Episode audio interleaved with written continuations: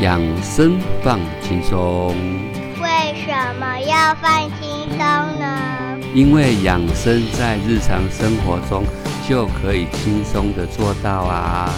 那我们一起来听节目喽。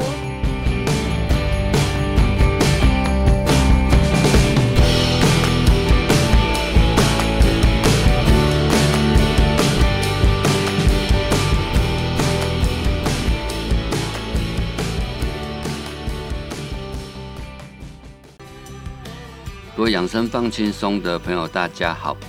今天我们人物专访的主题是体能迷失以及规律运动的好处。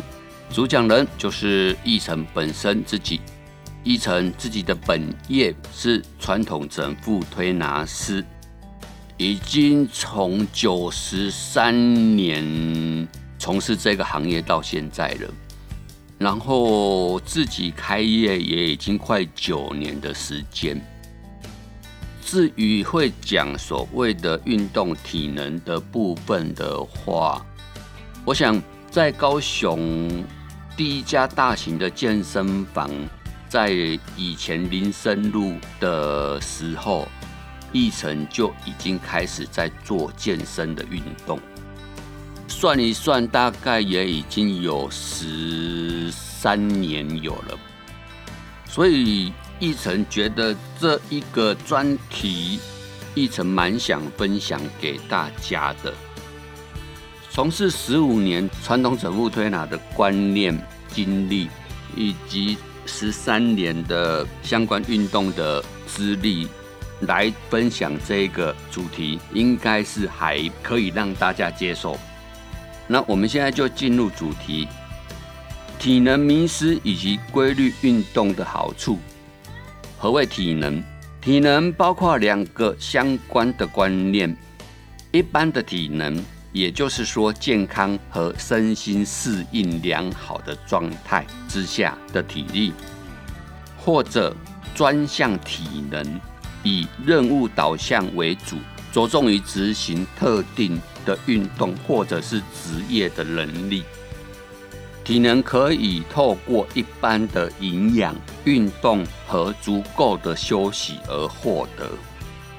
以前体能通常都会被定义为展开一天的活动后而不产生过分疲劳的能力。然而，随着自动化的工作环境与生活，增加了闲暇的时间。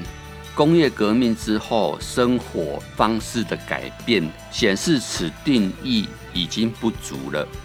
所以在现在，体能被认为是衡量人体的功能，能够有效的在工作和从事休闲活动的时候。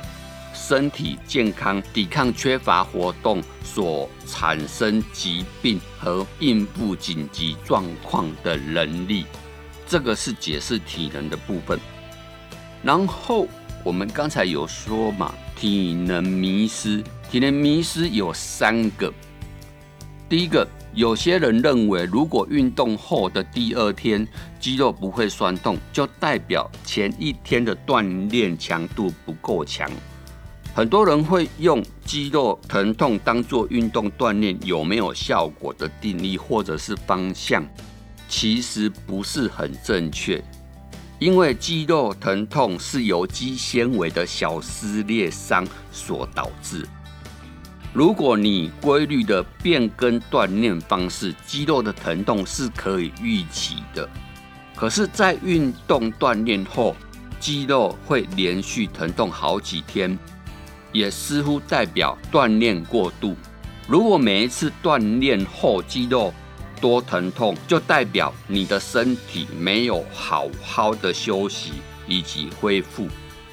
休息，给自己时间，是让肌肉增长以及恢复最好的时候。运动锻炼前的热身和运动锻炼后的伸展，是预防肌肉疼痛的方式之一。也是不可或缺的重要一环。像奕晨曾经就跟一位朋友一起去健身过一次，我发现他完全不热身，也不伸展拉筋，所以想当然尔，我就不可能再有下一次跟他一起去运动了。我们讨论再转回来，运动后如果你感到肌肉疼痛，休息一天，再做导致你第一天疼痛时同样的运动锻炼，但是运动的强度要降低一点点，这个是一个不错的方式，提供给各位。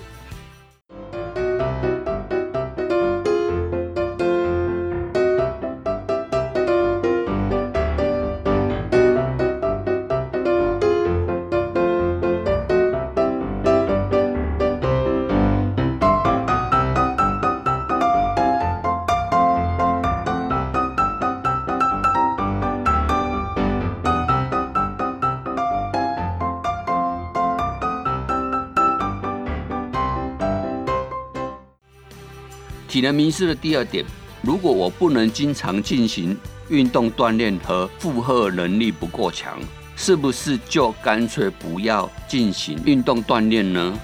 一般而言，以降体重的运动来说，一周运动四至五次，三十到五十分钟的有氧运动和一周两到三次的重量训练是很正常的。但是相对的，很多人没有时间做到。那么多的运动锻炼，所以他们就会认为，既然我做不到那么多的话，我为什么还要再做？其实我们必须要去记住的一点就是，任何运动有动总比没动好。就算哪怕只是走路十五分钟也没有关系。其实维持动态运动已经被证实可以降低压力。而且可以使你变得更加的健康。就算你无法到健身房进行运动锻炼，我相信你也没有理由不找一些方式让自己每天动一动，哪怕是多走一百步路，哪怕是多爬两楼的楼梯，都是运动。有动总比没有动好。体能迷失第三。如果我多吃一点蛋白质，是不是就可以建造大一点的肌肉？其实建造肌肉的质量牵扯到两件事：使用足够的重量去挑战超越肌肉平时的负荷水准，和摄取比平常更多的热量。这两个重点是建造肌肉质量会牵扯到的两件事。但是由于最近很多炒作高蛋白饮食的议题，很容易让人相信高蛋白质是建造肌肉最好的燃料。其实不然，因为根据美国饮食协会报告，肌肉靠燃烧热量而做工，所以你需要可以产生热量的三种营养素：第一个碳水化合物，第二个蛋白质，第三个脂肪。相对的，如果你摄取太多的蛋白质，其实可能性的制造了营养失衡的风险，甚至于肾脏损伤或者是脱水。另外，过多的蛋白质也会额外造成热量的燃烧与储存。至于肌肉质量的建造，应该包含。健康的饮食计划和结合有氧运动与重量训练的运动锻炼为最为重要的。我们一直在讲运动，运动，运动。那什么叫规律运动？我想分享给各位的是，对健康来说，规律的运动已经被证实有很大的益处，尤其对于心理影响的好处。规律的运动活动能够促进你的心情和自我的感觉。一些研究者也发现说，运动其实可以减少沮丧以及焦虑，并且帮助我们有较好管理压力的能力。当我们在进行有氧运动的时候，身体会产生一种叫做内啡肽的化学物质。以科学上而言，内啡肽是多肽。它能在脑内和神经受气中结合，缓解疼痛。内啡肽被认为对身体有四个主要的影响：第一个叫做缓解疼痛，第二个叫做减少压力，第三个叫做增进免疫系统，第四个是延缓老化。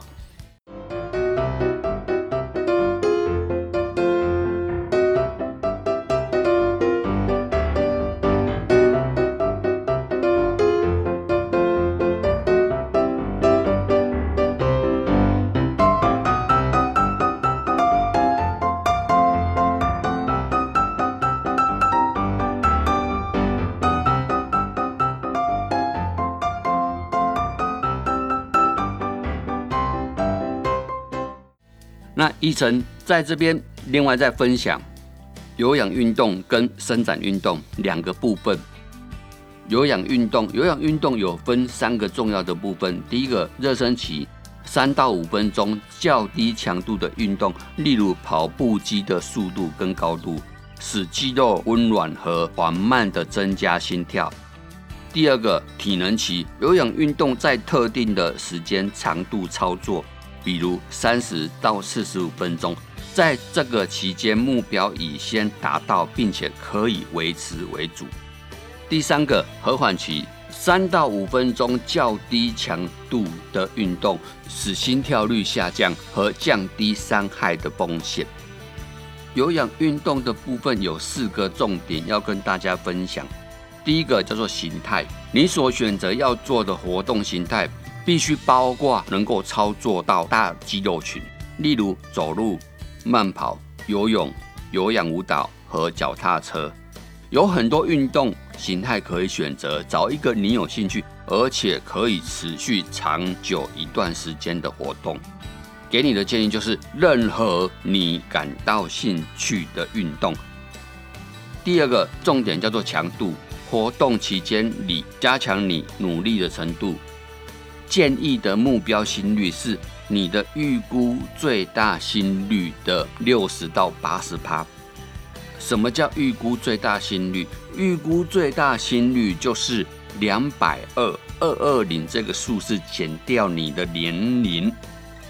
例如一位四十五岁的人，他的预估最大心率为两百二十减掉四十五，等于一百七十五。那他的目标心率的范围就是最大心率的六十帕到八十帕，也等于就是每分钟一百零五下至一百四十下，这是最大的心跳率，要有这个强度才算。但是有一个很重要的就是，如果我们有心脏疾病的话，必须跟医生讨论运动强度的部分。有些心脏状况在运动课程上。或许需要特别的修正或者是监督，还有就是药物或许会影响心率。如果你有吃任何心脏或者是血压的药，一定要询问你的医生，药物会不会影响你的目标心率？这个部分提供给各位，但是切记要量力而为，尤其不要当假日运动员。何为假日运动员？也就是说。平常一到六都不运动，但是礼拜天一次就运动三个小时、四个小时。其实，呃，以国外来说，有研究报告跟所谓的实际案例，当假日运动员的人，他的猝死率将近可以提高到三十到四十趴，这是很危险的一个事情。那在这边跟大家分享。然后第三个时间。活动时的时间长度建议三十到六十分钟，或依据你所定定的目标所需要的时间而去做。第四个叫做频率，你运动每周的天数，当然建议是每周三到七天。可是你一定会说，我哪有那么多时间？其实我们可以根据自己的能力范围里面去做，哪怕一周一天、两天、三天。都没有关系，但是一定要保持有活动、有运动。美国心脏学会指引指出，在一周内，大多数的天数最少从事三十分钟何以的强度、最大心率的六十到八十趴的有氧运动，在连续的一段时间或至少二十分钟不间断的连续时间，这样的运动量被认为是。可以降低冠心病的风险，大约等于每天走一点五英里，或者是爬树叶半个小时的时间。若是为了控制体重，你可能需要增加更长的运动时间，以便燃烧更多的热量。这个部分提供给各位，但是切记。要量力而为，不要当假日运动员。这是在有氧的部分。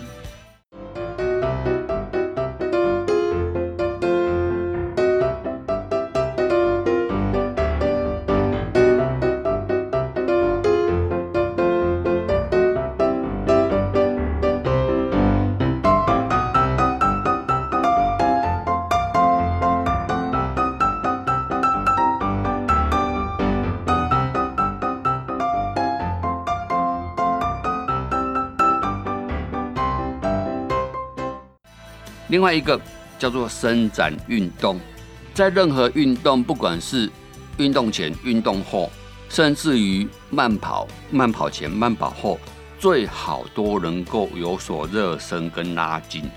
这个是长期以来议程常常会去碰到的朋友之间给议程的一个回馈的问。伸展运动应该被包含在每一个体能和健康的常规运动中。事实上，在运动的前后都应该要做伸展运动。在运动前实施常规性的伸展运动，可以让身体温度上升和降低伤害的可能性。部分原因是伸展运动增加关节、肌肉、韧带。和肌腱的柔软度，如此操作，身体会被热身，血液和氧气会流经所有的软组织，和在运动前准备的更完善，以进行运动训练。典型上的运动前伸展活动，平均约五到十分钟。每一个伸展运动固定动作约十五到三十秒。运动后的常规伸展可以把紧张的肌肉降到最小的程度，增加柔软度和让身体温度慢慢下降。在运动后的常规性伸展，比运动前的伸展让关节、肌肉、韧带和肌腱的伸展。更远一些，效果会更好。典型上，运动后的伸展运动平均约五到十五分钟，每一个伸展运动固定三十到六十秒。当进行这么多种的伸展运动后，很重要而且要记住的是，进行伸展运动时要正常的呼吸，不要屏住呼吸，集中精神在每一个。伸展运动上，在动作放松时呼吸，每一个伸展都要提供感觉适宜的紧度，不要产生高强度的不适感。另外，在操作每一个伸展运动时，尽量避免弹震。伸展运动的好处有，在任何地方、时间都可以实施和极短的时间。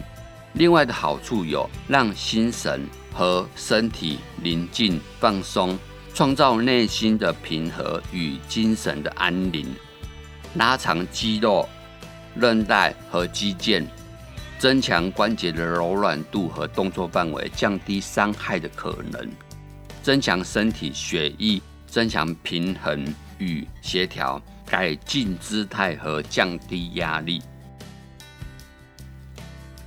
那在今天的部分，议程跟大家分享，总共跟大家分享了什么叫做体能，然后体能的名师有三个，再来就是什么叫做规律的运动，然后有氧运动跟伸展运动的重要性以及它的意义。那在这边分享给大家，也希望对大家有所帮助。下次议程也会在做。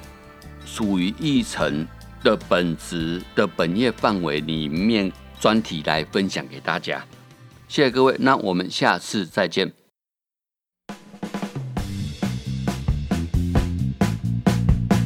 播客频道 Castbox APP 下载搜寻养生放轻松，让你走到哪听到哪，想哪时听就哪时听，方便又好用。